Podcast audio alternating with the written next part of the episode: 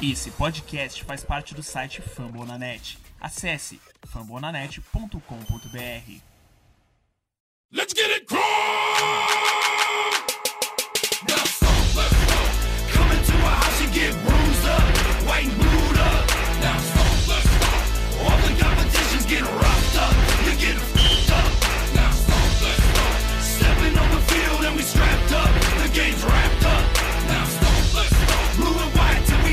Fala meu povo, estamos de volta aí com o podcast Colts Brasil, é, nosso podcast que fica hospedado no site dos amigos do Fambonanet. É, meu nome é Davi, eu sou lá do perfil CultBR no Twitter. E para fazer aqui o episódio dessa semana comigo, é, tô com o Lucas lá do perfil HorseBR. E aí, Lucas, beleza, cara? E aí, Davi? E aí, Carol? E aí, galera? Como é que tá? Tudo beleza? Com a Carol aqui também, redatora lá do Fumble e que tá sempre aqui com a gente também fazendo podcast. E aí, Carol, tudo tranquilo também? Fala, galera. Enfim, voltamos aí, tudo tranquilo. Pós-carnaval, acho que tá todo mundo vivo, tá todo mundo inteiro para conseguir fazer o podcast depois de muito tempo sem conseguir gravar. E é isso aí, tamo aí de volta. Beleza, começando aqui então hoje, a gente tem muito assunto aqui para falar com vocês. Aconteceu bastante coisa aí nesse mês aí que a gente ficou afastado. Colts aí com um head coach novo, deixa eu falar um pouquinho sobre ele, toda a comissão técnica que chegou, falar um pouquinho lá de um certo cidadão lá de New England que tomou umas decisões aí controversas, é, um pouquinho também sobre o Andrew Luck aí que está se reabilitando e a gente vai ter que dar uma notícia aqui não muito legal que foi sobre o Edwin Jackson.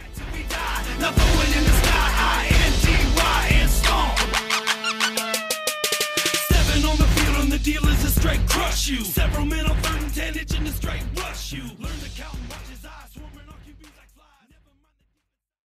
Bom, então, galera, é, infelizmente, acho que a grande maioria das pessoas que acompanham o NFL sabem, é, aconteceu na madrugada do sábado para domingo, no fim de semana do Super Bowl, é um acidente envolvendo o Edwin Jackson, linebacker do Colts, é, que estava não jogou a última temporada devido a lesão, lesões, é, jogou bem pouquinho e aconteceu um acidente em que ele estava tava num Uber, onde um motorista embriagado bateu no, no, no, carro, provocou um acidente que causou a morte do motorista e do Edwin. É assim, foi uma, foi uma situação que chocou muito todo mundo, principalmente porque eu acredito que todos os torcedores do Colts lembravam do quem já acompanhava enquanto ele enquanto ele estava atuando lembravam do Edwin em campo é, principalmente da história dele para chegar até o Colts.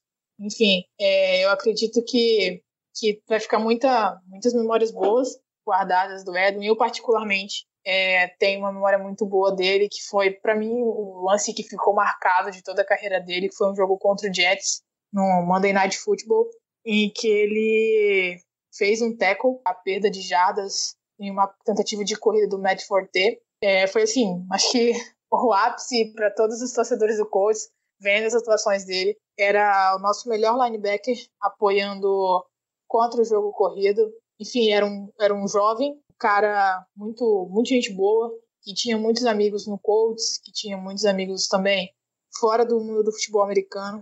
Era um cara que todo mundo gostava, que estava sempre brincando, sempre feliz e aparecia em todas as postagens do, do time nas redes sociais, sempre rindo, brincando, praticando é, outras brincadeiras e tudo mais com a, com a galera, sabe?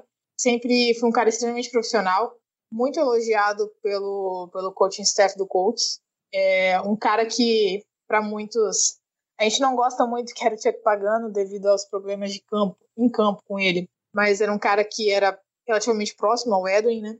E falou muito bem no, no dia do funeral dele como ele era uma pessoa boa e um cara extremamente dedicado ao esporte. É, acho que a maioria das pessoas, não sei se conhecem a história do Edwin, a forma como ele chegou até a NFL. É um cara muito persistente e que, graças ao carisma que ele tinha, ele conseguiu cavar uma vaguinha na, na liga. É muito, um cara muito simples. Infelizmente foi uma perda.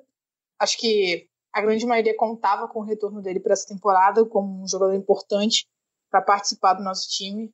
Enfim, foi uma situação muito ruim, aconteceu aí pré-Super Bowl, particularmente o meu domingo foi muito ruim depois da, da notícia, né? E, enfim, infelizmente aconteceu. É, lamentamos muito o que aconteceu e, assim como o Ballard, ficamos todos muito tristes.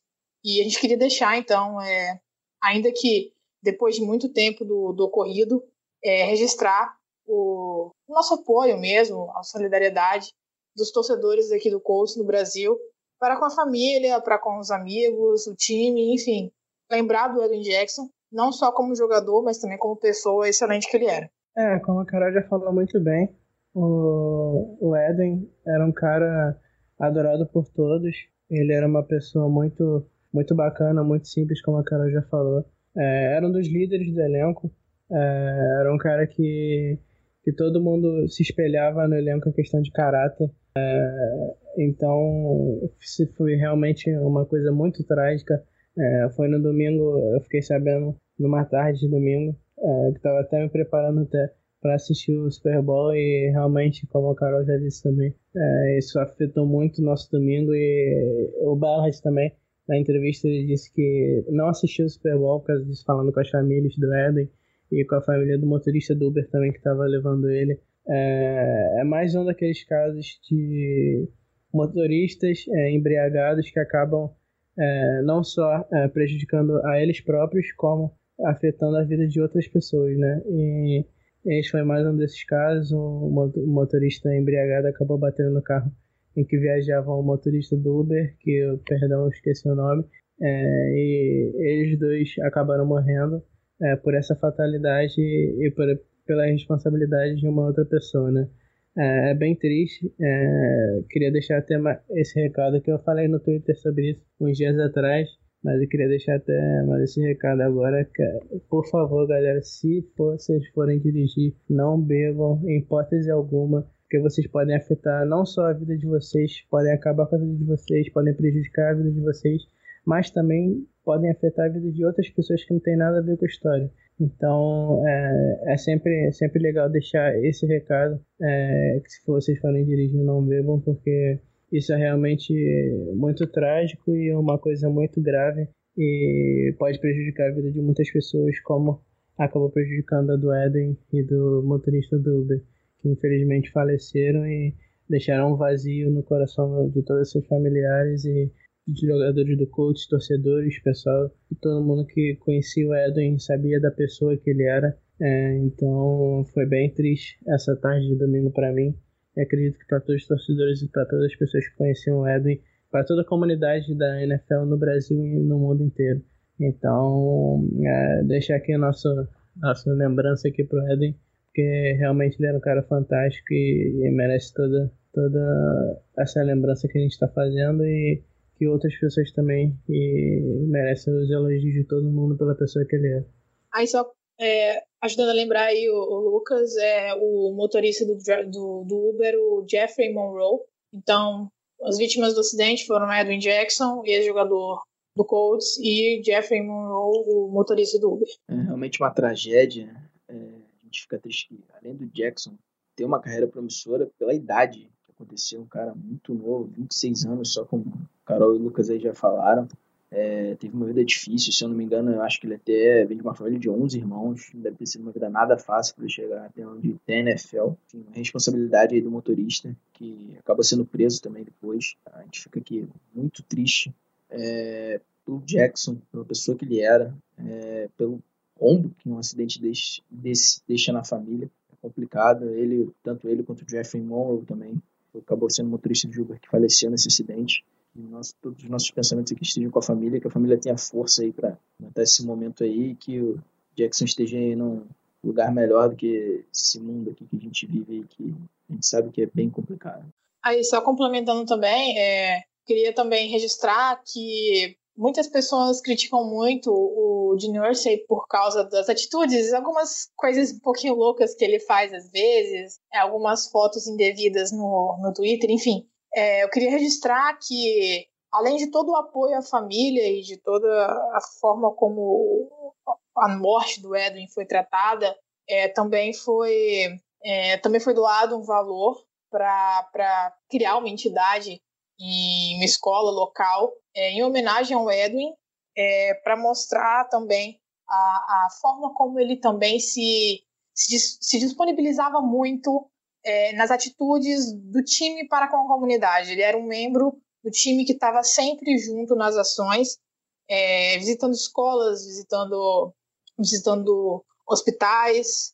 Enfim, é, eu acho que é importante destacar isso, o, o papel do futebol americano também na cidade, como essa situação, ainda que ruim, pode deixar, de certa forma, algum legado interessante, algum legado bom para a comunidade em torno é, onde ele morava na, naquele momento da carreira dele. Bom, galera, agora jogando aqui um pouquinho o clima aqui do podcast um pouco pro alto, passando essa, esse momento trágico aqui do Edwin Jackson. É, Colts agora tem um head coach novo, é, Frank Reich, é, ex-coordenador ofensivo do Philadelphia Eagles e um dos grandes responsáveis aí, é, pela conquista do Super Bowl recente aí agora do, de Filadélfia. Chega aí para ser o nosso novo técnico, substituindo, substituindo aí o nosso querido Chuck Pagano. E já deixa aqui de pronto a pergunta pro Lucas e pra Carol. Gostaram da contratação do Reich? Cara, é, eu vou ser bem sincero, eu gostei bastante. É aquilo, né? Ele, se você me perguntasse é, no começo das pesquisas é, para ver quem seria o nosso técnico,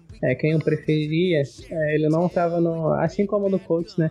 Ele não estava no meu top 3 ali, enquanto o coach entrevistou ele, né? Então a gente acaba sempre pesquisando e acaba aparecendo bastante coisas sobre, sobre ele é, no Twitter, é, que o pessoal, a Coach Nation, sempre coloca.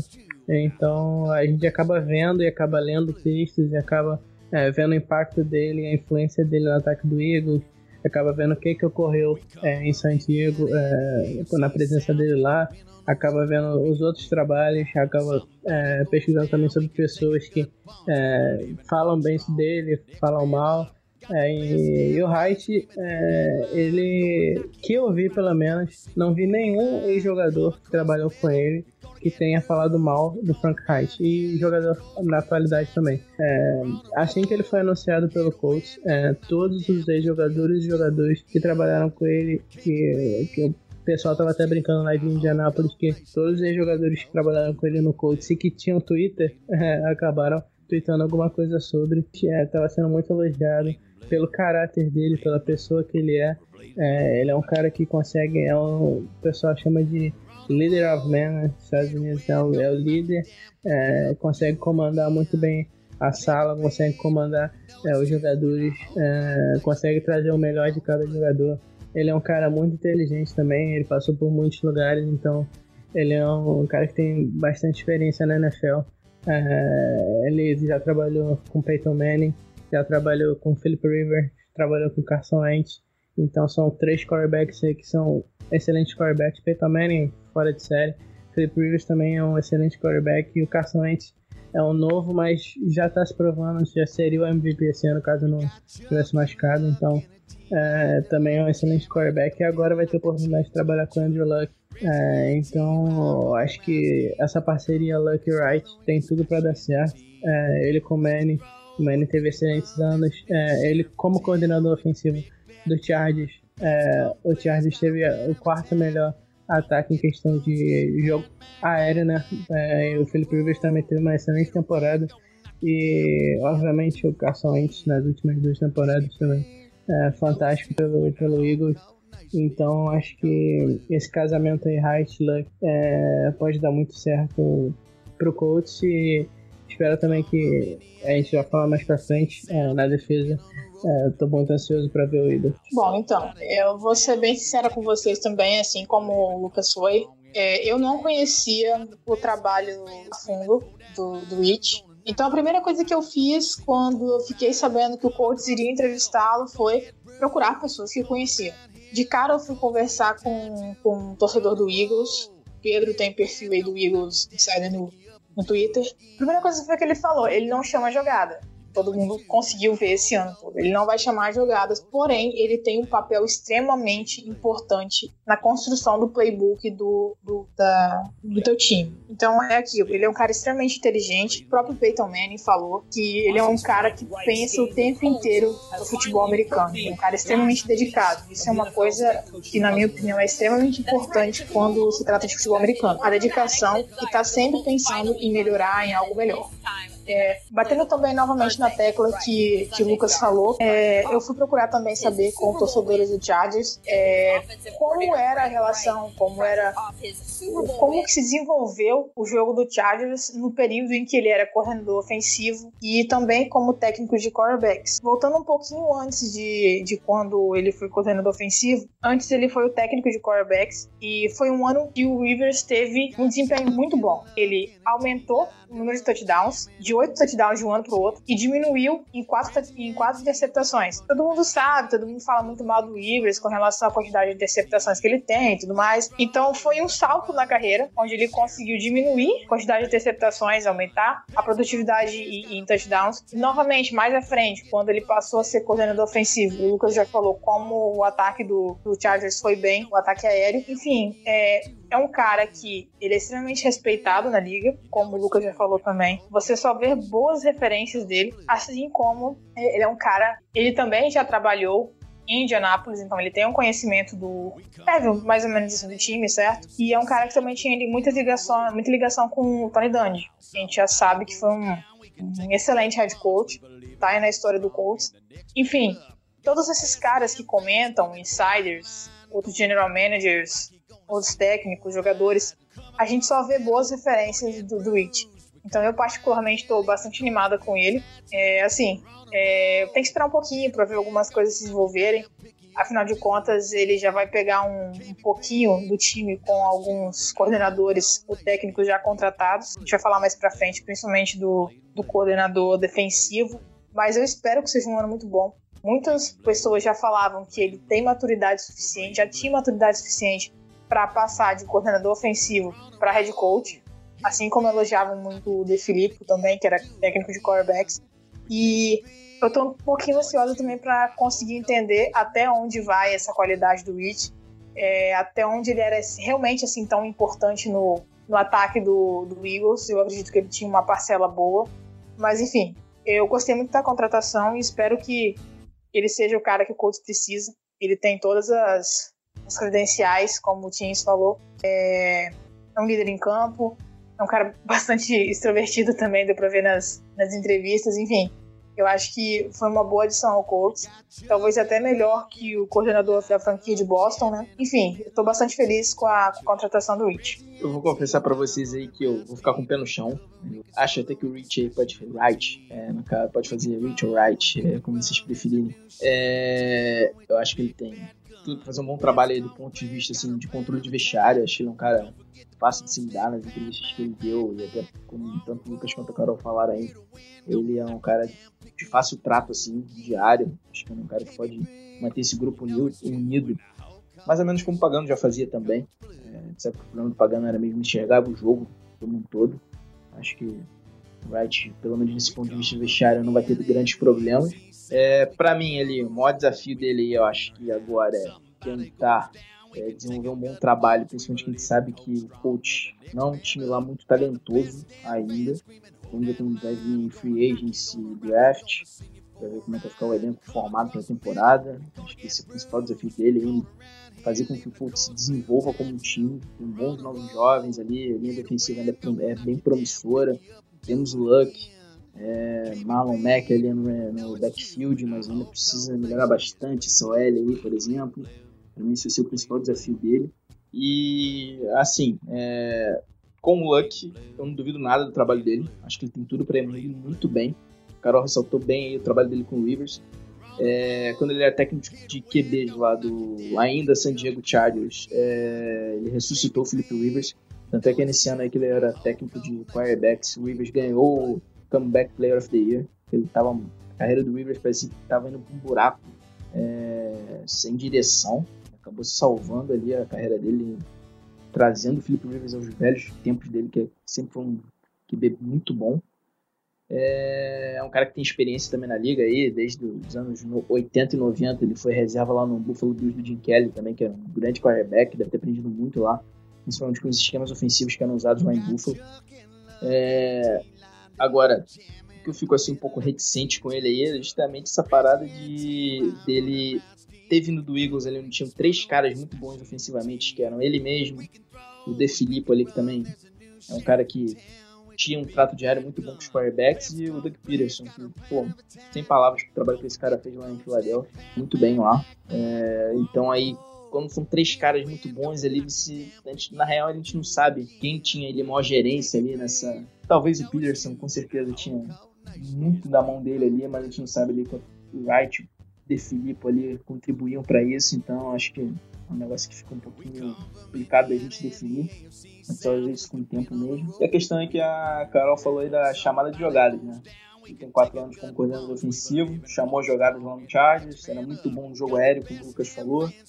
É, no Eagles aí ficou dois anos. Ele ajudava o Peterson a montar o plano de jogo, mas chamada mesmo ali no momento, tomar decisão no calor do jogo. Não era ele que tomava. É, enfim, essas aí são questões que a gente tem que acompanhar para ver como ele vai sair aí no. Mas no geral aí, Chico satisfeito com essa escolha, acho que só para ele ser um cara tranquilo, que vai ter o vestiário na mão, já é muito melhor do que aquele cidadão lá que acabou recusando a proposta do coach. Vamos ver o que sai do Frank Wright aí, no nosso coltão da massa, e torcer para que ele tenha muito sucesso aí daqui para frente. Só lembrando também que o contrato dele é de 5 anos aqui com o coach, né? acabou não citando ali no início, mas contrato de cinco temporadas. Vamos torcer porque nessas cinco, cinco temporadas ele consiga recuperar Luck. O coach tem um ataque forte, um time todo forte no geral. E a gente volte aí os trilhos de, de vitórias aí que a gente está um pouco carente disso aí. E agora a gente vai falar aqui um pouco também da comissão técnica para todos novos. Começando aqui pelo Matt Iberflus como coordenador defensivo. E esse é um cara que eu vou adiantar que eu gostei bastante. É, ele estava cotado lá pra, até para substituir o Marinelli como coordenador defensivo do Cowboys. Parece um cara bem preparado ali para assumir essa posição. Ele foi técnico de linebackers lá do Dallas desde 2011. Também foi coordenador de jogo aéreo. É, já foi falado aí que ele deve mudar essa defesa para base 4-3. Também é uma coisa que a gente vai falar aqui, principalmente o Lucas e a Carol podem falar mais. E é uma coisa que eu gosto particularmente bastante. É, eu acho uma defesa mais leve, melhor.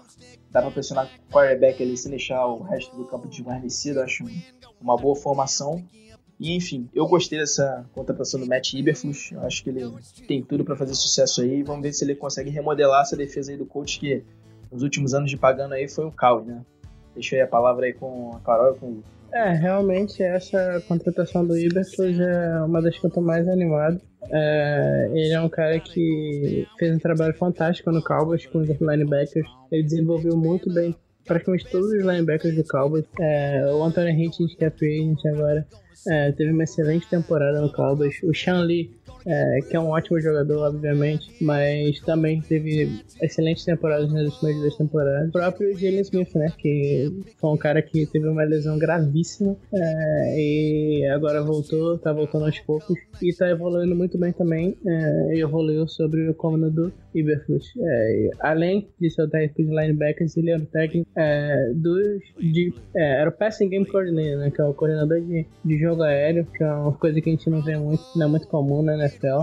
É, mas ele tinha essa função lá no Cowboys, que agora é até é ocupada pelo Chris Richard, que fez uma entrevista para ser head coach aqui no Colts. É, e pelo menos no ano de 2016, se eu não me engano, é, a secundária do Cowboys foi muito, muito sólida é, e não tinha grandes nomes, é, mas mesmo assim conseguiu uma temporada muito sólida. Então, ele é um cara que estava fazendo excelente trabalho lá. Inclusive, haviam rumores de que o Cowboys tinha oferecido o cargo de coordenador defensivo para ele é, nessa temporada, mas ele decidiu é, vir para o coach é, pela estabilidade que ele teria teoricamente aqui, porque o McDaniels vinha aqui provavelmente com um contrato de 5 anos e, e, ele ficaria junto, né? É, provavelmente. E lá no Cowboys é uma incerteza com o Jason Garrett lá, se ele, caso ele saísse, o Também podia sair junto, então ele preferiu vir para cá, mas o nosso querido Mac Snake, ou Snake Daniels, resolveu não vir e acabou prejudicando, não prejudicando o, Iberfus, porque o Bella, diferentemente do Mac Snake e Snake Daniels,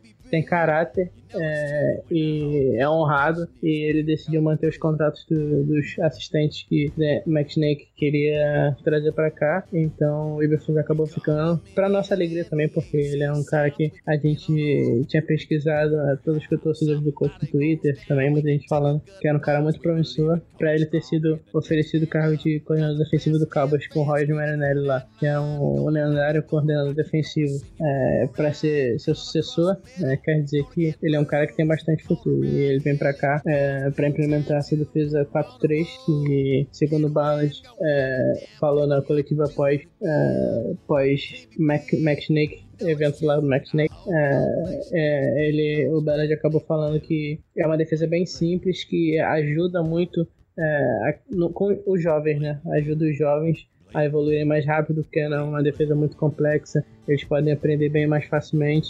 É, e também é uma defesa muito, muito rápida, é, principalmente na posição de linebacker. É, os linebackers, provavelmente, que o coach deve adquirir, devem ser linebackers rápidos, que vão de sideline a sideline. E como a gente joga no estádio indoor, é, segundo o Bellet, é, isso facilita muito. E ele também deu até uma é, informação interessante que nenhum time que jogava numa defesa 3-4 e jogava no estádio indoor é, ganhou o Super Bowl. E que isso realmente é uma verdade, nunca isso aconteceu. Então o coach, pelo pelo estádio ser indoor e também pela defesa ser mais fácil é, para os jovens jogadores e também ser uma defesa mais rápida e, e ser um melhor fit para os nossos jogadores também que estão no elenco atualmente é, e também segundo o também ele se, se, sente muito confortável com, com essa com essa opção de 4-3 porque ele trabalhou muitos anos em Chicago com ela e ele sabe muito bem fazer o scout dos jogadores para esse tipo de de formação, né? E, então isso é muito importante o GM é, saber fazer o scout certinho dos jogadores e achar os melhores jogadores para cada formação. E segundo ele, ele se sente confortável com essa formação e com os jogadores que ele pode trazer. Então isso a gente só tem a ganhar. É, então essa contratação do, do Iberflus realmente me deixou bastante animado. É, do Reich e do Iberflus para mim foram as duas contratações que me deixaram mais animado. Bom, é até difícil complementar alguma coisa que, que o Lucas falou, já explicou muito bem tudo sobre Iberflus.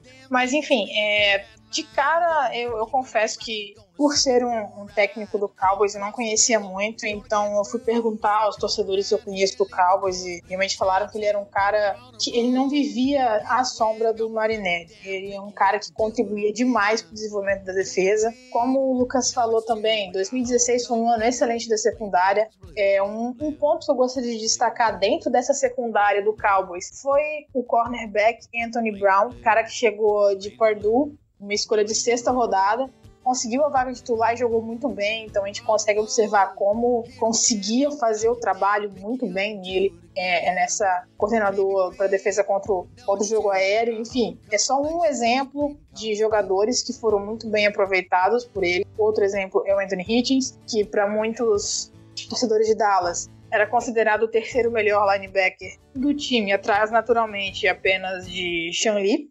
e e o Jalen. Enfim, claro, um tá voltando de lesão e tudo mais, tem as peculiaridades, mas você vê os caras é, é, elogiando muito o trabalho dele com os jogadores. Um cara também que parece ser bastante próximo, é, parece ter uma relação muito boa com os jogadores. Enfim, é basicamente isso. Acho que eu não tenho muito o que falar. É, assim como o Lucas já falou também, é, eu gosto dessa mudança para defesa 4-3 saiu um, uma matéria muito boa do Stamped Blue é, explicando os motivos pelos quais e como o Ballard estava já fazendo uma transição para uma defesa 4-3 ao longo do tempo que ele estava em Indianápolis. Uma matéria muito interessante, explica escolhas de draft, como por exemplo o Quincy Wilson, é, o Malik Hooker, que caiu no nosso colo ali na, na escolha. Enfim, eu posso até passar para vocês aí, a gente coloquem o link no, no link do podcast e tudo mais. Acho que não tem muito mais o que acrescentar. Eu também gostei muito, muito, muito da contratação dele. É, ainda que ele tenha sido um cara que chegou por escolha do daquele que não deve ser nomeado, né, o coordenador ofensivo da franquia de Boston. Mas achei que foi uma escolha muito boa, já estava bastante animada com a chegada dele. Ele escolheu permanecer, já estava com a família instalada em Indianápolis e tudo mais. Enfim, eu acho que depois de muito tempo a gente consegue, a gente vai conseguir ter uma, uma defesa mais sólida, também graças às outras contratações que chegaram aí para ajudar a defesa. Blue, blue, we're blue. We're on a roll, gonna down, pick you up, and do it again. We can't be beat, you know it's true when the whole cold nation is bleeding cold blue. Yeah, uh huh. You know what it is. Blue and white, blue and white, blue and white, blue and white. Yeah,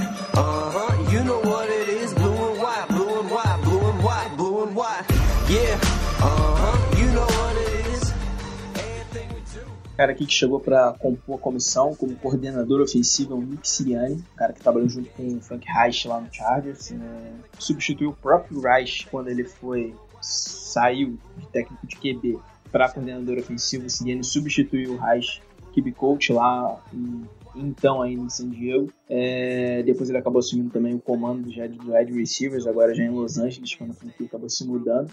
Ele fez um, assim, um bom trabalho nos dois cargos, sabe que é um pouquinho complicado falar aí de técnico de posição, é um trabalho ali muito específico que não aparece tanto. Mas aí, sob o comando do Sirianni, o Rivers aí teve o melhor ano da carreira ali dele, numericamente falando, em 2015.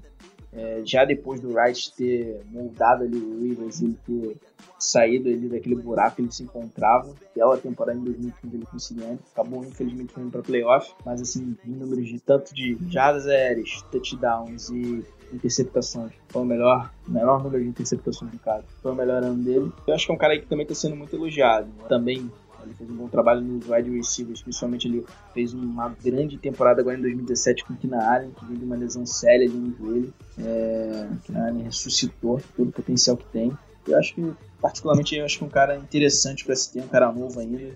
Acho que é um cara que pode fazer um bom trabalho ali, principalmente auxiliando o Reich ali. Vai ser um cara que só vai treinar, basicamente, o setor, né? A gente sabe que chamadas e talvez ali o plano de jogo vai ficar tudo com, com o Reich. Vamos ver o que sai.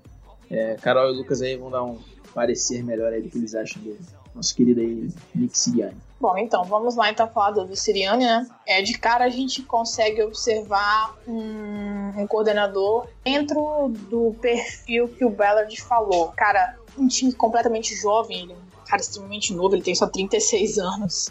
E já é um, um dos expoentes como futuro é, candidato a head coach. Ele mal chegou para ser coordenador e já tem muita gente falando que não vai demorar muito tempo para ele ser head coach, porque a, a probabilidade dele dar certo é enorme. É, o Rich falou bastante sobre ele, inclusive deu entrevista, falando que ele é um cara extremamente estudioso, tem uma mente extremamente rápida, ele é muito bom pensando. Então ele consegue tomar uma decisão muito rápida, um cara inteligente pra caramba. Ele conhece os dois lados do jogo, tanto a parte aérea, ele é excelente, ele é ótimo nessa parte, uma vez que ele já tem experiência, ainda que jovem, é, como técnico de quarterbacks e wide receivers, mas ele também conhece muito bem o lado mais terrestre do jogo.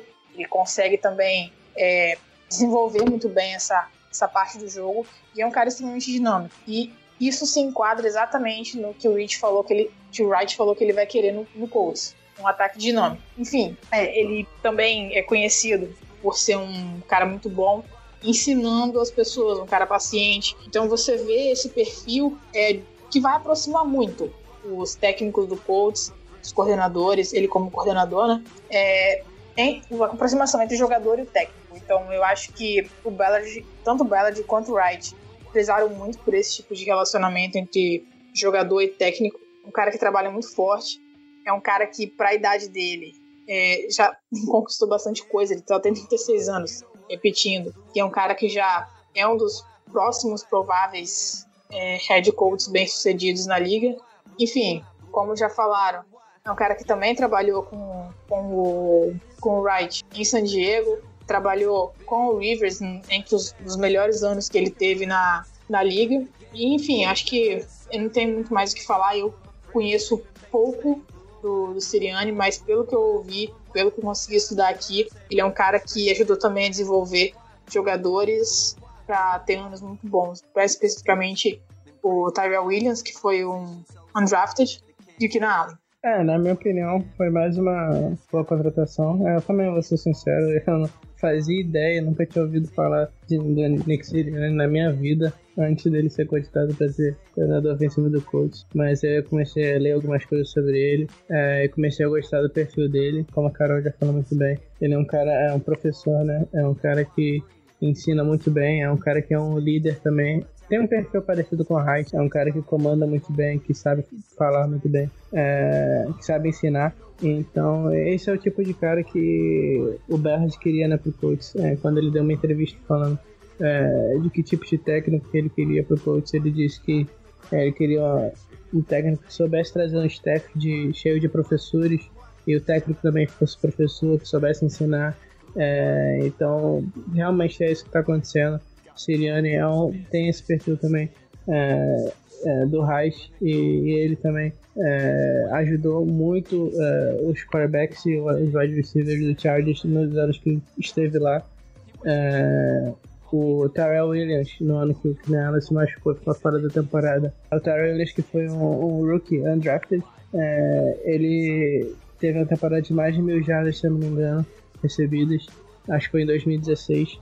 É, e ele numa entrevista ao pessoal lá de San Diego, na época eu acho que ainda era San Diego, é, ele deu uma entrevista falando que muito, do, muito das coisas que ele aprendeu e muito do, da temporada que ele estava tendo é, era devido aos ensinamentos é, do Nick Sirianni, que o Nick Sirianni tinha ajudado muito ele no desenvolvimento dele é, para se tornar um jogador na NFL e ele devia muito a ele, ao Nick, ao Nick Sirianni, por isso, né? E, então é, o trabalho que ele fez com o Tyrell Williams nesse ano de desenvolvimento de 2016 e o trabalho que ele tem feito com o Keenan Allen também é, esse ano, que foi um dos melhores wide da NFL, é, realmente é fantástico e a gente só tem que se animar, né, cara? E o Frank Reich, é, a gente vai falar da coletiva mais tarde, é, ele falou que deve fazer o gameplay junto com. Vai ser uma coisa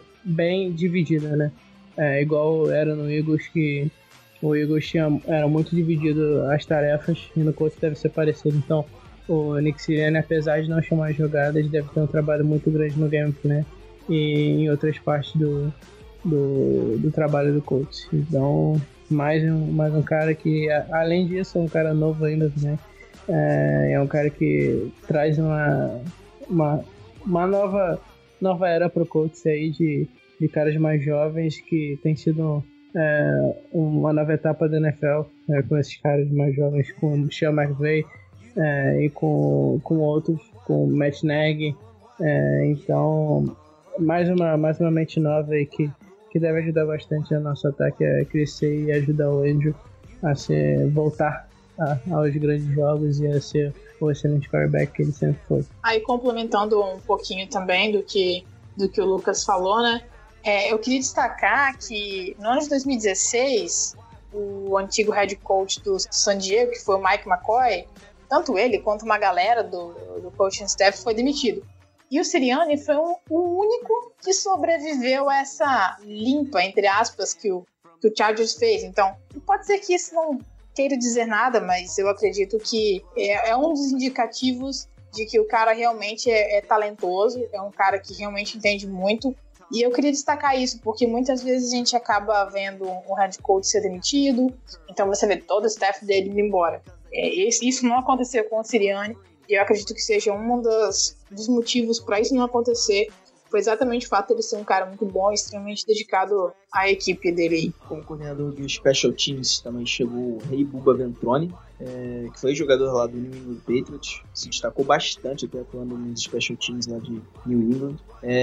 Estava é, ocupando agora recentemente o cargo de assistente lá do próprio Special Teams também do Patriots. A gente sabe a força que esse setor tem lá em New England. Eles sempre vão bem é, quando se trata de Special Teams. Mais um cara aí muito novo, se enquadrando nesse perfil aí, como o Lucas e Carol já falaram de que o Ballard está procurando. E devido à experiência dele e por ele ter se destacado como jogador também, acho que pode ter sido mais uma boa sacada aí nosso grande gênio Chris Ballard. É, o, o Bobo é um cara que, que era um excelente jogador de special teams no próprio Patriots. É, ele é um cara que se destacava bastante nessa área. tem muitos anos de experiência é, como jogador, né? É, e ele estava tá, trabalhando é, como assistente é, do Joe Judge, que era um cara que estava cogitado para vir pro coach com o staff do Mac Snake, ou Snake Daniels, é, mas acabou ficando em England, porque o, o outro também, é, aquele que não deve ser nomeado, também ficou. Então o Joe Judge acabou ficando. É, e quem veio foi o, o Bobo Ventrone, é, que era o assistente dele. O Patriots, nos últimos anos, sempre tem tido é, uma excelente, é, excelente special teams, né? Então, excelente, grupo de special teams. Até o próprio Bill Belichick era o treinador de special teams é, antigamente. Então, é, acredito que com a experiência com o Belichick, com o Joe Judge também, que era um bom técnico de special teams, e pelo Patriots ter um excelente desempenho nessa área, acredito que tenha sido uma boa contratação também. Agora entrando aqui mais nos técnicos de posição, começando aqui pelo nosso L, é, assume o cargo David Guglielmo, que estava no Miami Dolphins, não fez um bom trabalho por lá, o L alguns problemas e também muito indisciplinado. É, se a gente tem uma coisa boa que a gente pode falar desse cara, que ele tem experiência, mas a experiência é, dos setores não é lá muito sólido. Ele teve passagens pelo Dolphins entre 2009 e 2011, melhor colocação que ele conseguiu botar a OL dele, é, pelo menos pelo site da NFL, foi 17 em 2009. No Jets em 2012 ela ficou em 27. No Patriots ele teve um bom trabalho em 2014, botou ela no top 5 em quinto lugar. Em 2015 ele eu até li um artigo sobre isso, falando que ele sofreu muito com lesões e aí acabou tendo problemas, inclusive foi um ano aí que foi complicado pro Tom Brady lá em New England, sofreu muito sexo, foi complicado, acabou saindo do top 10, se não me engano a OL terminou por volta de vigésimo e agora no Dolphins, que foi um trabalho também fraco. Dos treinadores, assim, particularmente, foram contratados, eu acho isso daí o mais, vamos dizer assim, duvidoso. É, mas vamos ver como é que ele consegue desenvolver esse trabalho aí daqui para frente. Torcer para que tenha um sucesso, porque o L tem, tem sido um problema crônico aí no coach, a gente espera que tenha uma melhora, mas esse histórico do Degulhão aí deixa a gente um pouquinho aí preocupado. É, assim, eu acredito que dentre todos os nomes dos técnicos que chegaram, o mais indigesto foi o do, o do Degulhão. É, assim, é um, é um cara que não tem histórico muito bom. Claro que a gente viu aquele time do Dolphins ano passado, que vamos combinar que também não era, com todo respeito aí ao Miami Dolphins, mas estava muito ruim. É, aproveitar e mandar um salve para Rafael Leal do Fambonanet, fala aí sobre o Dolphins sempre lá, torcedor, torcedor fanático. Enfim, é, eu particularmente não tenho grandes expectativas com, com o Diego Guilherme. Não acho que foi um cara que veio tanto pela qualidade, acho que ele infelizmente veio mais devido, devido à proximidade com, com o coordenador ofensivo da franquia de Boston, né? Enfim, é um cara que eu tenho algumas ressalvas. Ainda que ele tenha feito um, um bom trabalho em New England, é, não gostei do nome, ser bem direta, não gostei. E esperava que fosse outro, outro técnico para o L, uma vez que a nossa linha ofensiva é um problema muito grande. É, durante a passagem também do Wright em, em San Diego, é, também, ele também tinha uns probleminhas com a linha ofensiva, então é uma coisa que me preocupa bastante. Não sei como vai ser desenvolvido isso. Nós temos uma necessidade muito grande de jogadores de talento nas posições para a linha ofensiva. Acho acredito que as únicas exceções são left tackle e, center. As demais são incógnitas, principalmente porque a gente não sabe como Jack Milhort vai voltar. É, precisamos urgentemente de guards e de um right tackle. É realmente uma posição que me preocupa muito. E o que resta é torcer. Particularmente não gostei da, da contratação, mas infelizmente a gente vai ter que ficar com ele agora, já que, que certos coordenadores mau caráter é, acabaram empurrando um técnico desse pra gente aí. Mudando aqui o lado da bola agora, é... novo técnico de linha defensiva do coach, é o Mike Fair, da Universidade de Illinois, cara que apesar que estava no college, tem bastante experiência na NFL também, é... deve comandar esse grupo que é um na minha visão ali pelo menos é o mais talentoso do coach no momento, que é a nossa linha defensiva. Tem uma experiência ali, ele tem bastante experiência comandando defesas ali que usam a base 4-3, inclusive que o Eberflus vai, usar aqui, vai adotar aqui no coach. E ele também trabalhou com Bears lá, com Ballard no Chicago Bears, desculpe o erro. Então, um cara aí que pode agregar bastante, ele vai pegar um grupo aí bom, Colts, acho que nossa defesa, né? Principalmente ele na linha defensiva.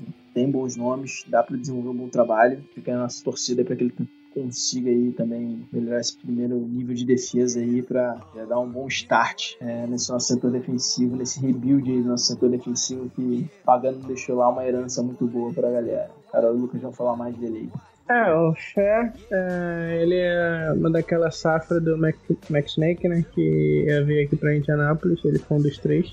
É, foi o Iberflus, o De Guglielmo e o Mike Fair. É, o Fair é um, o Davi já falou bem, é, ele treina, era treinador de linha defensiva em Illinois, é, ajudou a desenvolver alguns bons jogadores de linha defensiva deles nos últimos anos, o de Howard, é, que foi do draft de 2016 e no draft do ano passado. É, o do Ennis também, que saiu, se não me engano, na quarta ou quinta rodada pro, pro Jaguars. Então, ele é um cara que já ajudou a desenvolver alguns bons jogadores e a gente espera que possa também ajudar a desenvolver a nossa linha defensiva, que, que tem bastante talento ali, é, com o John Hanks, o Harry Anderson, o Wall Woods, o Hassan Ridgway, que a gente vai falar nos programas mais pra frente para off-season mas que eu, essa, é, com essa mudança de 4-3, eu tô esperando muito do Hassan Ridgway para essa nova temporada. É, o Glover Chuvas também, todos os jogadores, é, acredito que. E o próprio. Os próprios jogadores agora de. que vão ser defensive end, né? É.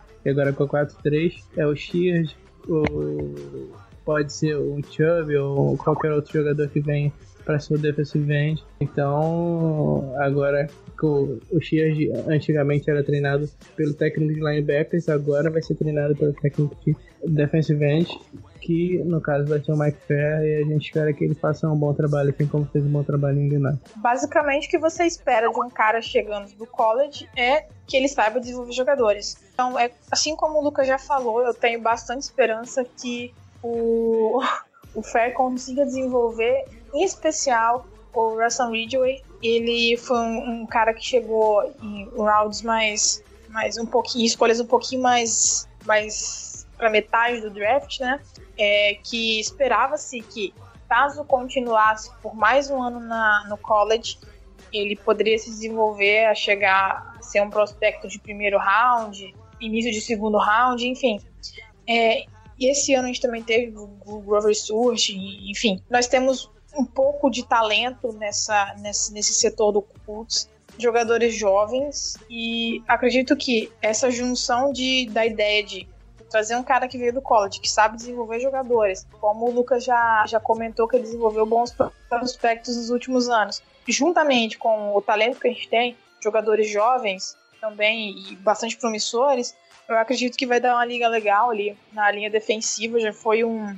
Já tivemos um, um ano muito bom foi o, um dos poucos setores que deixou os torcedores do Colts felizes esse, nesse ano passado, é, muito bem contra, principalmente contra corridas pelo, pelo meio da linha, pelo interior da linha. E, enfim, eu acho que foi uma contratação legal. Eu não conheço muito do trabalho do, do Fair em Illinois, porém eu acho que vai ser um encaixe legal da experiência que ele já tem também, como o Lucas falou, e por poder desenvolver jogadores que é o que nós precisamos, que nós já temos um pouco de talento. Até mesmo o Terry Basham, por exemplo, foi um linebacker que foi draftado com certa expectativa, né? É, para ajudar ali na rotação. Não teve um ano muito bom, teve um jogo bom ali e tal, mas, mas não foi um cara que já chegou, é, já chegou dando uma grande diferença no jogo. Ele é um cara que sempre jogou com a mão no chão no college. Ele acabou não conseguindo jogar assim, já, já que no Colts é, nós tínhamos a defesa 4-3. Agora ele vai voltar às origens. Espera-se que ele, que ele volte a jogar bem também. Enfim, é, eu acredito que ele vai conseguir desenvolver esses jogadores jovens, assim como alguns jogadores, como por exemplo o Lawrence no Cowboys, teve um breakout year um pouquinho já mais avançado no terceiro ou quarto ano de liga. Acho que a gente vai conseguir desenvolver jogadores e fazer eles começarem a render render também bem é, desde, desde o início da carreira deles pelo, pelo Colts. Nosso novo técnico de linebackers é o Dave Borgonzi, que veio do Tampa Bay Buccaneers. Confesso aqui que desses nomes que foram contratados, acho que eu pelo menos conheço, assim. Nunca bater um nome assim, um cara que me estreou um pouco. Já tem uma experiência boa aí de 7 anos na NFL, é, fez um trabalho de análise de ataque de adversários ali já também. Então é um cara que deve contribuir bastante. Vai pegar um grupo aí que é complicado no coach, nesse grupo de linebackers é de longe é, um dos mais fracos da liga. Então esse cara vai ter bastante trabalho para fazer, desenvolver os jovens jogadores que o coach deve atacar essa, essa posição ali no draft. Também deve chegar alguém de free agency, vamos ver como é que são essas negociações.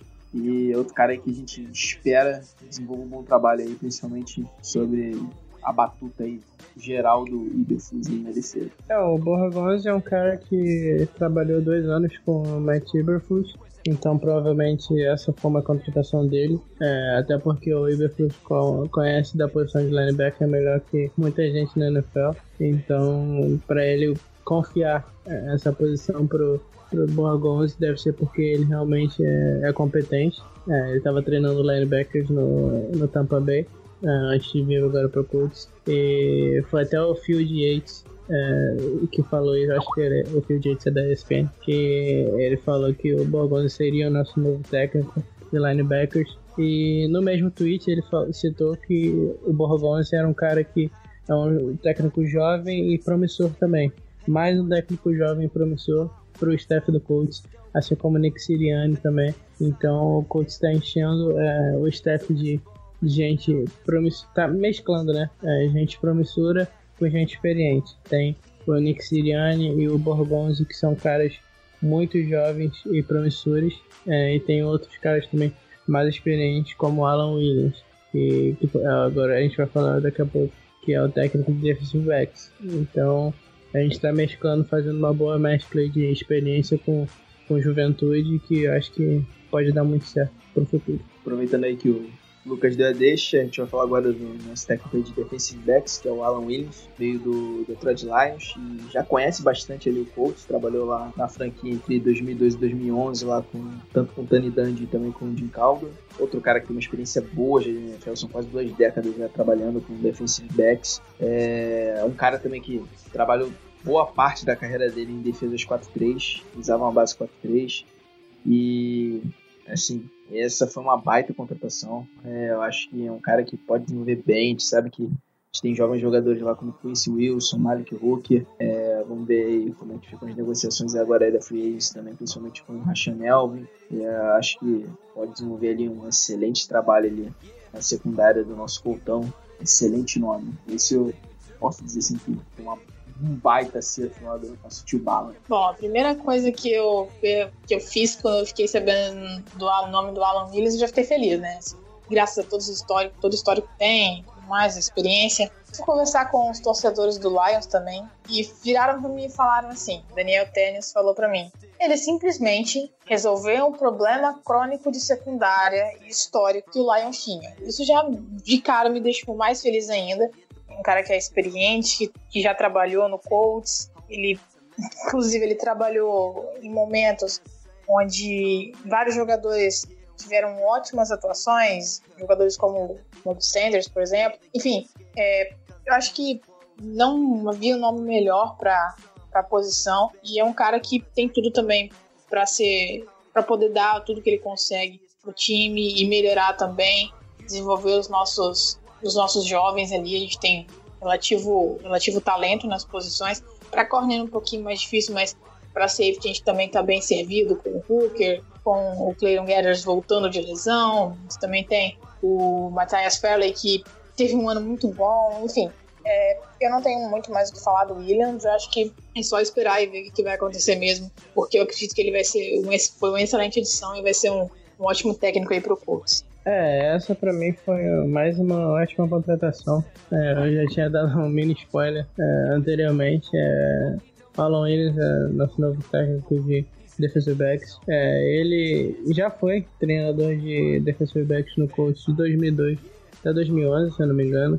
Ou pode ser que tenha sido mais, mas é, nesse período de tempo, de 2012 até 2011, é, o coach é, terminou como top 6 é, em defesa contra o passe 5 vezes é, e só terminou fora do top 15 uma vez. Então a gente pode ver que a presença do Alan Williams é, como técnico de defensive back foi importantíssima. Ele estava no Lions recentemente, o último trabalho dele, dele foi como defensive back, é, treinador de defensive backs do Lions, e ele também fez mais um trabalho excelente. É, ele evoluiu jogadores como é, Glover Queen é, e Darius Slay a status de é, Pro Bowl, All Pro. É, então, ele é um cara que tem feito um trabalho muito sólido no Lions. Também fez um trabalho excelente aqui na época do Tony Dungy. Então, não tenho nada para reclamar dessa contratação. Para mim, é, é um cara que, que traz experiência para esse grupo jovem de, de treinadores e que pode trazer muito conhecimento de, de liga, que ele deve ter bastante desses anos que ele tem trabalhado na NFL, e ajudar também a, a desenvolver o, o, nosso jovem grupo de defensive backs. Uh, tem o Chris Wilson, que foi draftado no último ano, uh, o Nate Harrison, uh, os nossos três principais cornerbacks hoje, antes da free antes do draft, são rookies, são rookies não, são, vão ser segundanistas agora, ainda foram rookies na última temporada, o Nate Harrison, o Chris Wilson, e o Kenny Moore. É, Kenny Moore é um undrafted rookie. O Nate Harrison foi de quinta rodada e o Chris Wilson é a segunda. É, o próprio Malik Hooker também, que foi nossa escolha de primeira rodada, que também vai ser treinado pelo Alan Williams. Então é, a gente precisava de um técnico é, bom para treinar nosso jovem grupo. Eu acho que a gente pegou um, um excelente. Eu estou muito muito esperançoso aí para esse grupo de defensive back para próxima temporada. Fechando essa leva aí de contratações técnicas, o coach também acabou contratando Rusty Jones, que vai exercer ali, o cargo de diretor de desempenho esportivo. Você, tipo, confesso a todos os ouvintes aí que quero acompanhar que ele vai desempenhar nesse papel propriamente dito. O coach tirou ele da aposentadoria, é um cara que já estava afastado da liga, mas ele fez o nome dele lá no Buffalo Bills dos anos 80, 90, onde o Frank Reich jogou. O sucesso daquele time foi por conta dele ali, que ele fez um programa específico lá de condicionamento físico. E o cara é considerado assim uma lenda na liga. Então, podemos dizer assim que foi uma bela atacada aí do coach nesse, com essa contratação. O Bruce Smith, lendário jogador lá, é, defensor, um dos melhores defensores da história da liga também, disse que se ele tá no Hall da Fama hoje, ele deve muito ao, ao Jones, então já diz um pouco sobre esse cara. É, trabalhou também com o Ballard lá no Chicago Bears, e foi um dos responsáveis por ter melhorado, por exemplo, o condicionamento lá do Brian Lacker, que estava sofrendo já com um pouco de problemas físicos. Uma baita contratação também do coach. É, só confesso a vocês aí que eu não sei exatamente qual cargo ele vai exercer lá, mas devido dado esse, esse histórico dele, acho que a gente pode ficar bem animado com essa contratação aí do Rusty Jones. É, eu e o Davi, a gente já falava muito tempo disso é, aqui no podcast, até antes da Carol entrar, é, que o coach, é, a gente sempre ficava com a, a, a pulguinha atrás da orelha a respeito do, do pessoal de condicionamento do coach, é, que o trabalho deles não estava sendo bem feito, é, dessas coisas. Eu e o Davi, a gente sempre comentava que é, antigamente no podcast, e agora a gente tem um cara que vai ser o melhor da NFL no quesito é, em questão de condicionamento dos jogadores e é, nessa saúde dos jogadores, eu acho que ele é, vai ser o melhor disparado no quesito. Ele, é, como o David falou, ele é uma lenda, lenda nesse, né, nesse quesito de condicionamento. Participou é, daquela, na época do que o próprio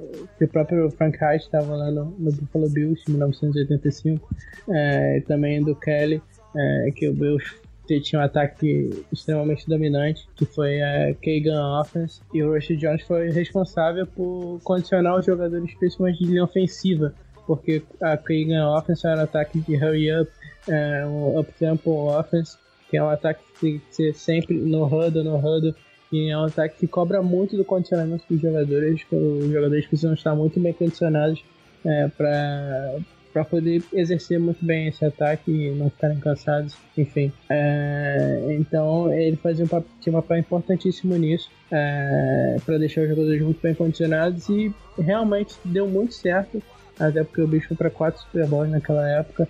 Então o trabalho do Rush Jones foi fantástico. E agora, é, com o sistema que o Frank Reich está querendo implementar no coach também de up tempo, de hurry up, é, de no huddle, É, vai ser importantíssimo o Rich Jones aqui também para condicionar os jogadores de linha ofensiva, os wide receivers, running backs, quarterbacks, mas principalmente de linha ofensiva, para eles poderem aguentar é, é, esse ritmo alto que vai ter nosso ataque, ritmo agressivo, é, e conseguirem jogar o jogo inteiro e acabarem exercendo muito bem suas funções.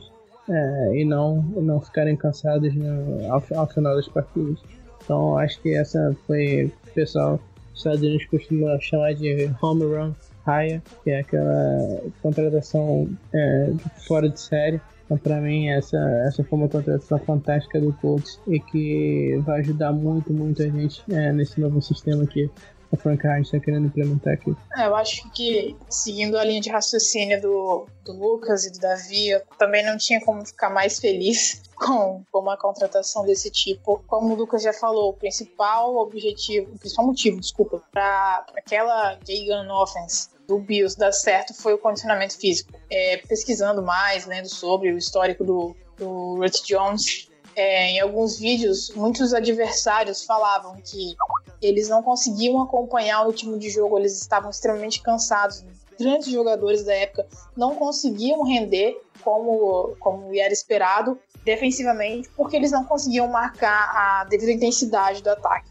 E acho que tudo isso tem tá muito bem encaixado, está extremamente coerente. O discurso do Ballard, o discurso do Wright, todo o coordenador ofensivo, acho que todo o staff foi muito bem montado, ainda que ainda que um pouco na correria, né?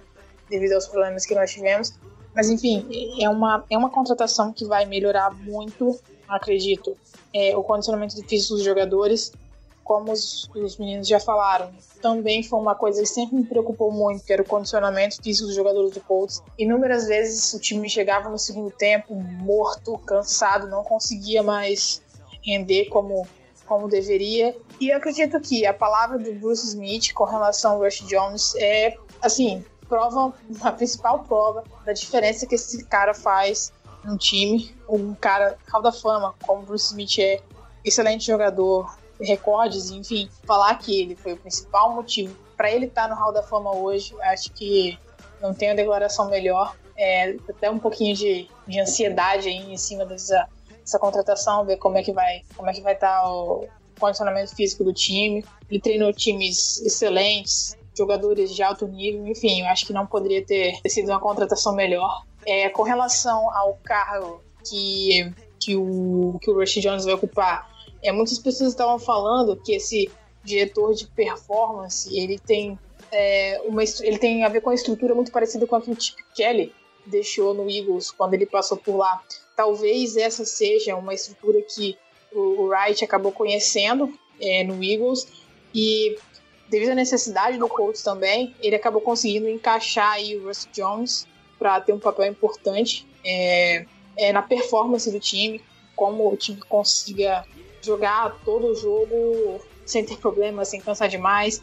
Claro, também tendo uma rotação forte em todos os setores, mas enfim, acho que não tem como a gente ficar mais feliz com essa contratação aí do Jones e isso aí. Próxima temporada vai ser bem melhor. Esperamos aí com essas contratações. É, agora o Lucas vai trazer uns detalhes aí sobre a coletiva que foi servir de apresentação aí pro Frank Reich. Infelizmente eu não pude acompanhar de perto, foi durante o carnaval. Então, espaço aberto aí pro Lucas dar alguns detalhes aí sobre a apresentação do nosso novo técnico aí. É, o, Reich é um cara parecido com o Berhard em, em questão de coletivos, a gente deu pra perceber. Ele é um cara que realmente ganha, ganha a sala, é um cara que fala muito bem em público, fala que consegue se expressar muito bem é, vai ser uma, a, a, voz certa que vai comandar esse elenco do coach. Ganhou a, a, a coletiva, digamos assim. É, ele foi muito bem mesmo. É, a, a, gente só vai, vai ver se ele é bom mesmo quando entrar em campo, né? Mas é, pela, pela, pelo jeito que ele se expressa, pelo jeito que ele é, falou na coletiva, a gente pode ver que ele realmente tem aquele extrato de, de ser um bom líder e um cara que pode ganhar o vestiário é, com suas palavras. Então, é, ele falou algumas coisas interessantes. É, ele fala que o time é, dele é feito de quatro pilares. É, o time dele vai ser o, o mais, é, vamos dizer assim, mais tough, que é, um, que é um time. Eu não sei muito traduzir isso para português, mas vamos dizer assim que vai ser o mais é, vai ser um time muito aguerrido, vai ser um time que, que vai ser muito físico, é, duro, um time muito duro é, e físico, é, tanto mentalmente quanto, quanto fisicamente, é, mas vai ser um time que, que vai sempre lutar até o fim e, e também o segundo ponto que ele falou foi a disciplina, vai ser um time que ele também citou que você, é, você não importa o quanto você seja duro, o quão você é duro, o que importa é por quanto tempo você pode manter é, esse nível e essa fisicalidade. É, então é uma coisa que a gente não via com Pagano, é, sempre chegava no final dos jogos e o time acabava entregando. É, então a disciplina é uma coisa que ele falou que preza muito e, e, que ele falou que tem que jogar 60 minutos, tem que jogar até o final da partida é, e vai ganhar quem, quem jogar os 60 minutos na forma mais consistente. É, a terceira que ele falou foi o time está preparado, nosso time vai ser mais preparado. É, ele, ele no Eagles tinha um excelente papel no gameplay. É, ele, junto com, com o The Flip, que o David já citou também, o The Flip e o Doug Peterson. O Doug Peterson era, é, chamava jogadas, né? E pelo que eu li também, o The Flip ele era um cara de red zone, ele que cuidava ali da parte da red zone. Frank Rice era o cara que coletava todas as informações durante a semana e montava, junto com o Doug Peterson, o gameplay é, para a partida, montava as jogadas, é, desenhava as jogadas também. É, então, é, ele, ele lá no Eagles é, soube muito bem se preparar para as partidas, ele junto com o Steph. Então, isso é uma coisa que ele vai trazer para cá também, a preparação.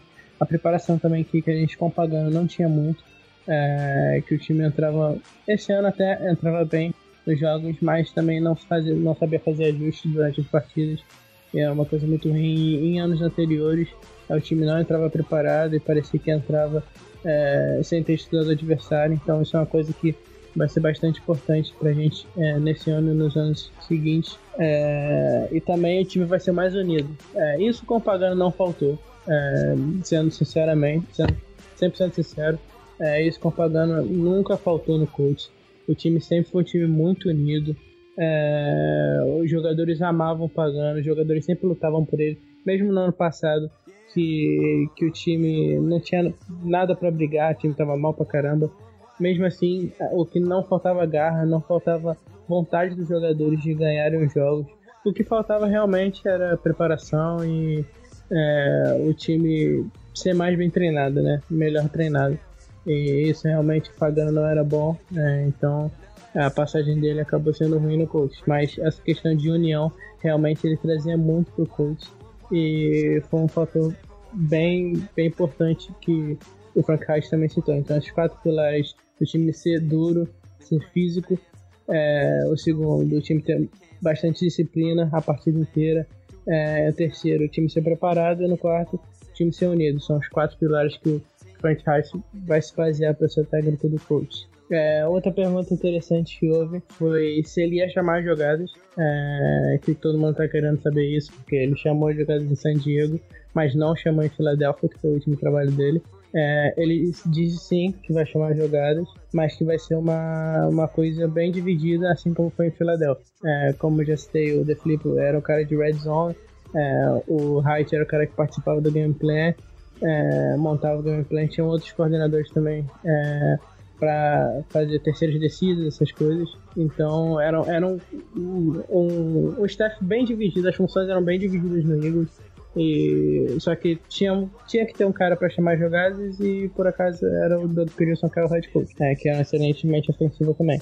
Então vai ser o mesmo caso aqui em Indianápolis, as funções devem ser muito divididas, assim como foi em Filadélfia, mas a gente precisa de um cara para chamar jogadas e essa função vai ficar com o Frank Reich. É, outra pergunta do nosso querido é, Pat McAfee, que ele foi lá, é, lá para Indianápolis participar da coletiva e fez duas perguntas, mas a pergunta mais icônica dele foi é, se Frank Reich amava ou odiava o Josh McDaniels, é, o nosso querido Mac Snake, é, ou não tão querido também, ou nada querido. É, Josh McDaniels, é, ele perguntou pro Hart e o Hart acabou respondendo é, o papel de reserva sempre caiu muito bem para ele. Foi uma resposta maravilhosa é, que ele deu sal muito bem dessa pergunta do McAfee. É, e outra coisa também que o Wright falou, que pra mim era a coisa que eu mais queria saber em, de toda a coletiva, de todas as perguntas, é, foi da questão do ataque. É, como seria o ataque dele, como, é, como seria é, as formações e, e, como funcionaria. E ele falou que o ataque é, seria um ataque múltiplo, é, de múltiplas funções, múltiplas formações. É, deve ter muito motion, que o, o Eagles usava muito motion, então deve ter muito disso. É, então, além disso, falou uma coisa que todos os torcedores que do Colts queriam ouvir, que o ataque seria baseado muito na tempo offense e no huddle, teria muito no é, que era uma coisa que o torcedor do Colts pedia muito, muito, muito tempo. É, desde que eu sou torcedor do Colts, o torcedor pedia é, pro, pro ataque ser baseado nisso, porque o Andrew Luck sempre no, nas jogadas de. Sempre quando falta ali dois minutos, é, que ele precisa de um drive um minuto, um drive curto, que sempre são no huddles, ele se sai muito bem, o ataque consegue caminhar facilmente no campo. Então, é, isso era uma coisa que todos os torcedores do coach queriam ouvir. Eu acho que Andrew Luck, principalmente, também queria muito ouvir isso. É, e acho que o nosso ataque nessa, nessa formação e dessa forma que vai ser constituído com bastante no bastante up tempo, eu acho que vai ser, um, vai ser um casamento muito bom com o, o quarterback que a gente tem. E ele deve trazer também, é, ele não falou, mas ele deve trazer muitos conceitos da K-Gun, que a gente falou também, da Offense, que foi do Bills, que também era tempo, também era no huddle, e, e também de Filadélfia devem trazer alguns conceitos de run pass option, é, que o Doug Peterson levou muito para para Filadélfia, de Kansas City para Filadélfia, e que é um conceito que tem ganhado muito sucesso na NFL. É, tem ganhado muita fama na NFL pelo, pelo seu aproveitamento, né? O Kansas City teve muito sucesso com esse tipo de jogada esse ano com o Alex Smith, Karen Hunt e o Philadelphia, obviamente, também é, com o Carson Wentz, Nick Foles, próprio Nick Foles e com seu running back.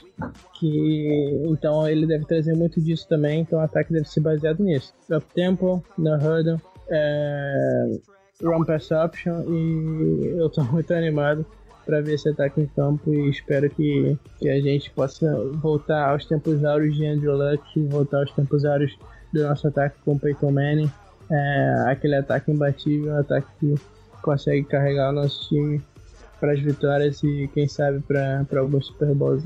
Bom, nada do que a gente estaria. Nada do que a gente falou aqui, muita coisa acho que não estaria acontecendo se não fosse graças a um certo coordenador ofensivo da franquia de Boston, né? É, primeiramente, a gente não ia estar tá falando do Frank Wright, provavelmente nós não estaríamos falando do Siriani. Talvez só falaríamos do Guilherme, Iberflus enfim, é, eu acho que ficou provado depois. E Fer também, que veio aí com, com um certa, certa. Uma vez que você já tinha três técnicos com contratos assinados, se mudando com sua família para outra cidade. Enfim, eu queria deixar registrado a minha satisfação. É o meu repúdio a qualquer tipo de, de, de, de atitude de coordenadores que, que estejam aí na liga, de técnicos, enfim. Quem almeja ser alguma coisa na NFL é, não deve seguir o exemplo do McDaniels. Como, como disse aí, ele deu um exemplo de como não ser profissional. Ele deu um exemplo de como não levar uma carreira na liga. Ele já tinha ido mal como head coach no, no Broncos, devido a diversos problemas é, você vê ressalvas de jogadores, coisas que a gente não vê é, com relação ao, ao Wright, por exemplo.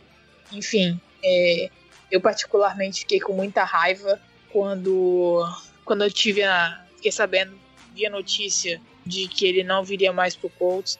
Eu acho que todos os, todos os torcedores aí, ainda que com alguns motivos para não gostar da contratação. Estavam gostando da ideia de ter ele como nosso head coach devido à capacidade que ele tem, é um excelente coordenador, mas eu acho que depois disso foi melhor ele não ter vindo. Talvez isso poderia acontecer em outros momentos que prejudicassem mais o time. Talvez, como o Wright falou, ser o backup, ser o reserva sempre lhe caiu muito bem. Talvez seja muito bom para o coach também é, ter um novos ares não ter o McDaniels como head coach.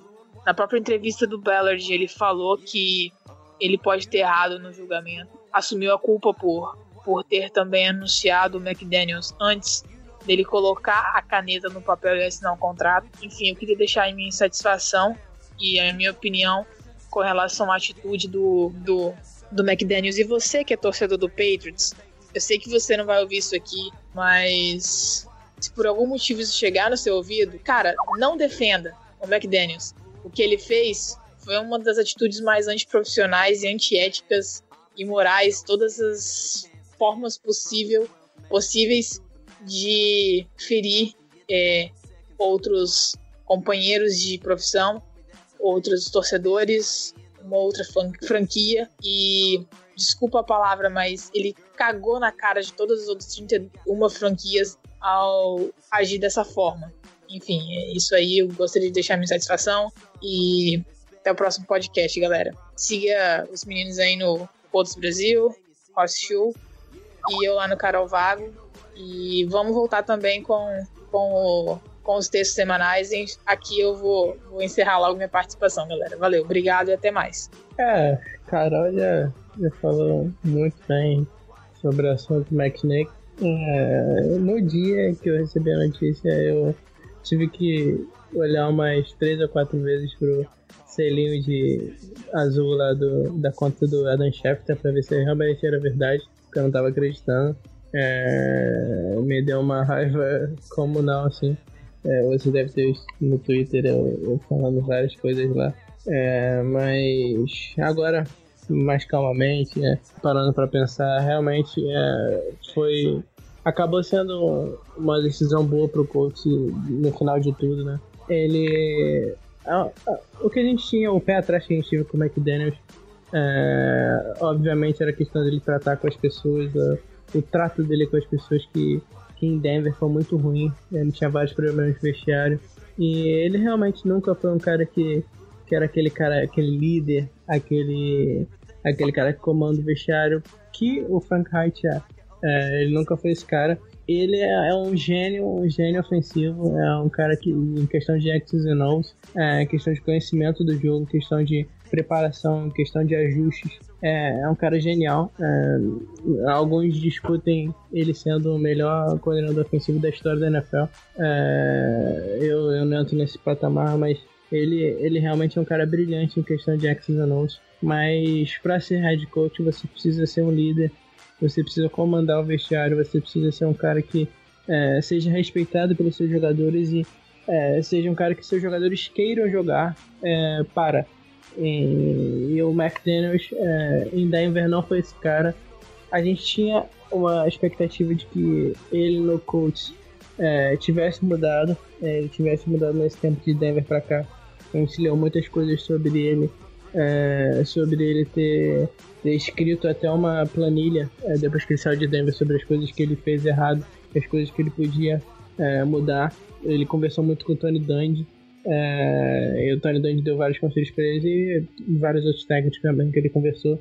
E ele, ao longo desse processo, ele pareceu um cara muito mudado mesmo.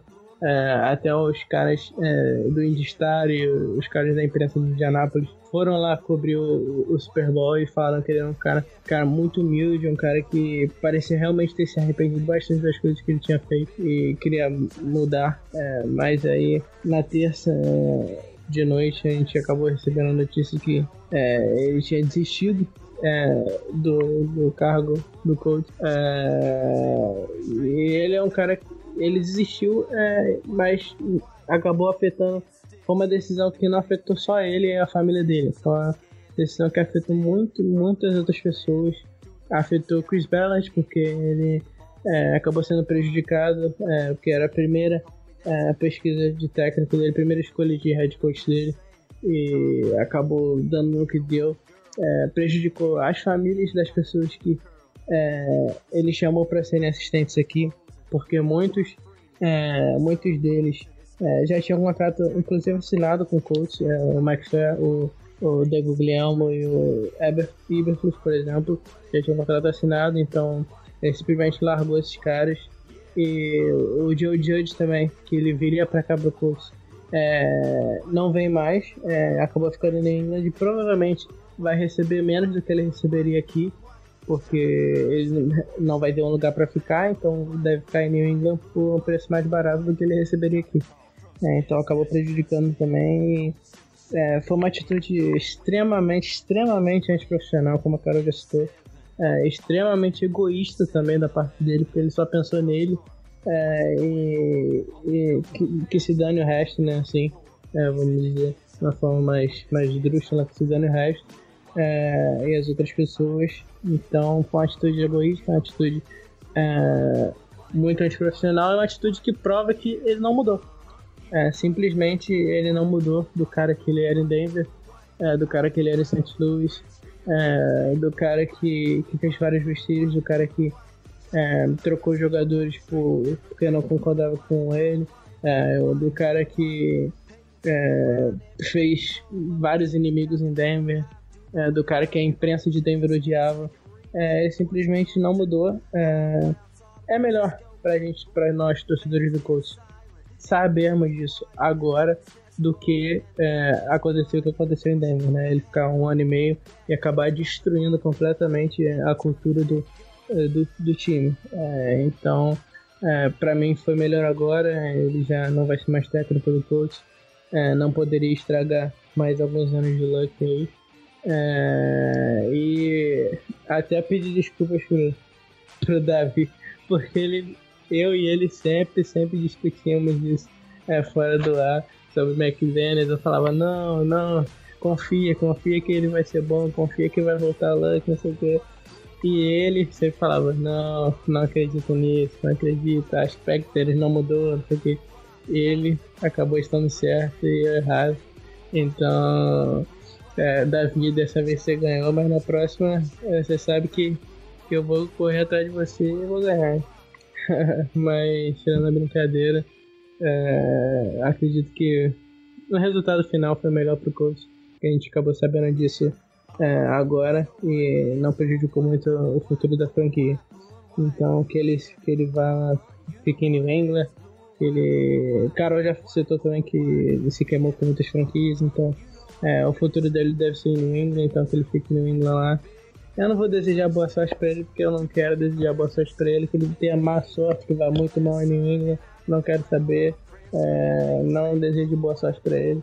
E, e, é isso aí, segue o rumo Frank Hart, Coltão, 2018, ano da redenção, Luck Comeback, vamos lá, vamos Coltão, vamos Coltão. Não, cara, que isso, mano, não tem esse negócio de tá certo ou tá errado sobre o McDaniels. É, sobre esse cidadão aí, eu só tinha muito pé atrás, porque eu acho que quando cara era, foi tão babaca como ele foi lá em Denver, eu achava provável que ele ia mudar em, sei lá, pouco espaço de tempo. E pelo que ele dava mostra aí, principalmente esse ano aí, principalmente temporada, ele teve treta com o Brady, né? Escancarada, então ficou um negócio feio, eu ainda considerava ele assim um cara complicado de se lidar.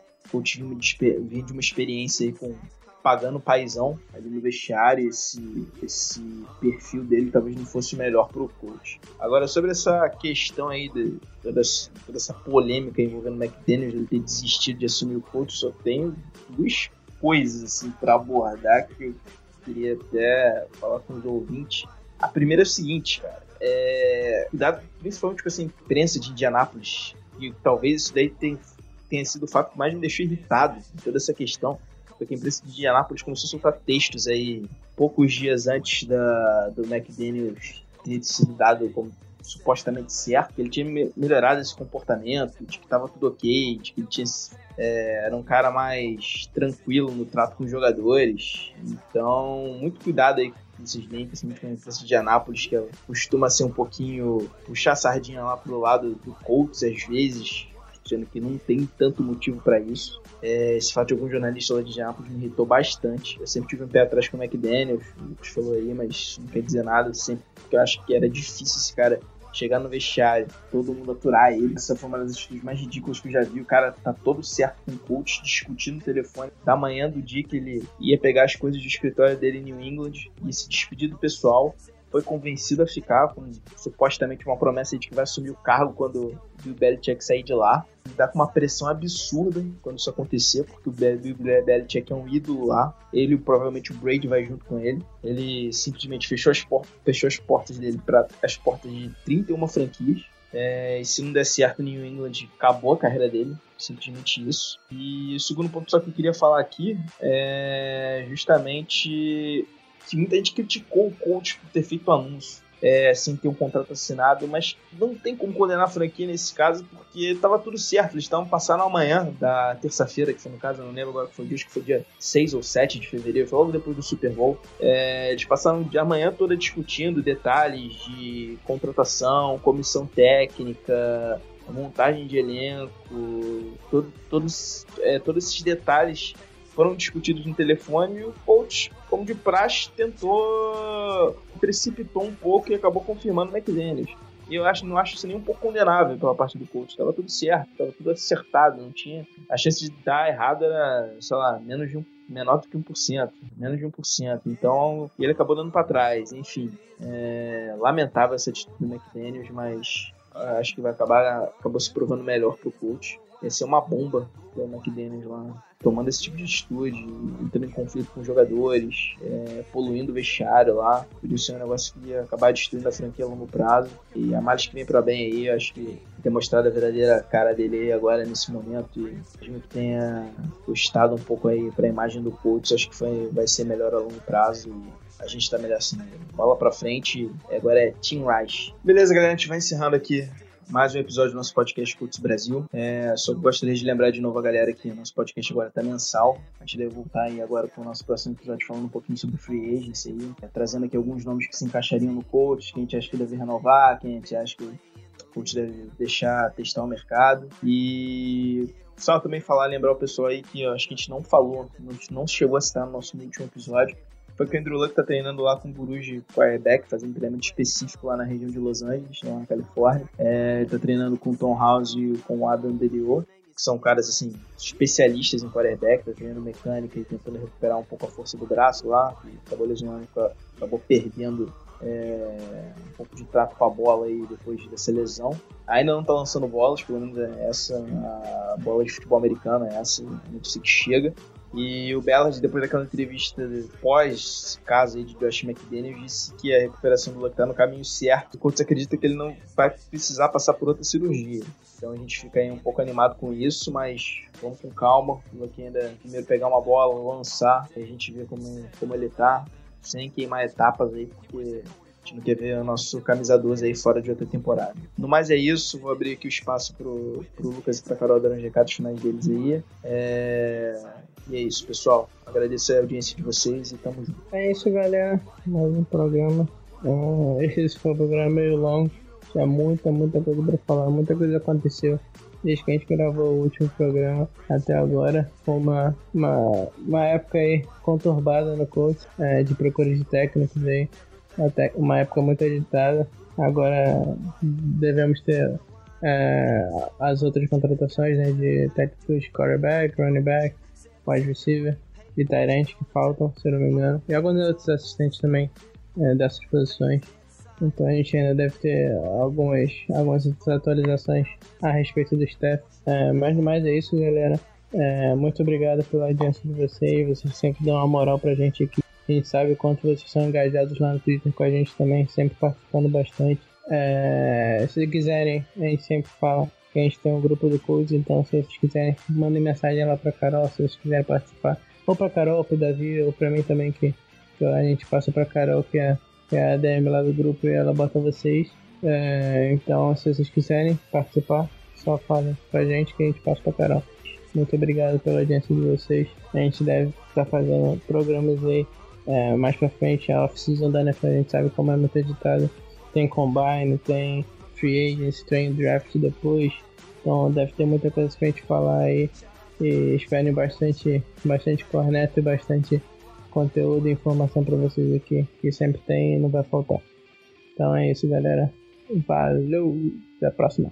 Bom, galera, eu dei tchau aí, mas eu tô voltando pra dar tchau de verdade agora. Só complementando, segue os meninos lá no Twitter. Quem tiver interesse no grupo de WhatsApp, é só falar com a gente, a gente dá uma conversinha antes pra ver aí como é que é a galera, se não tem nenhum nenhum torcedor da franquia de Boston infiltrado, mas enfim, isso daí. Até o próximo podcast. O próximo podcast vai ter bastante coisa pra falar também, principalmente da Free Agents, que vai ser bem movimentada aí no Colts. É isso aí, valeu galera, até mais.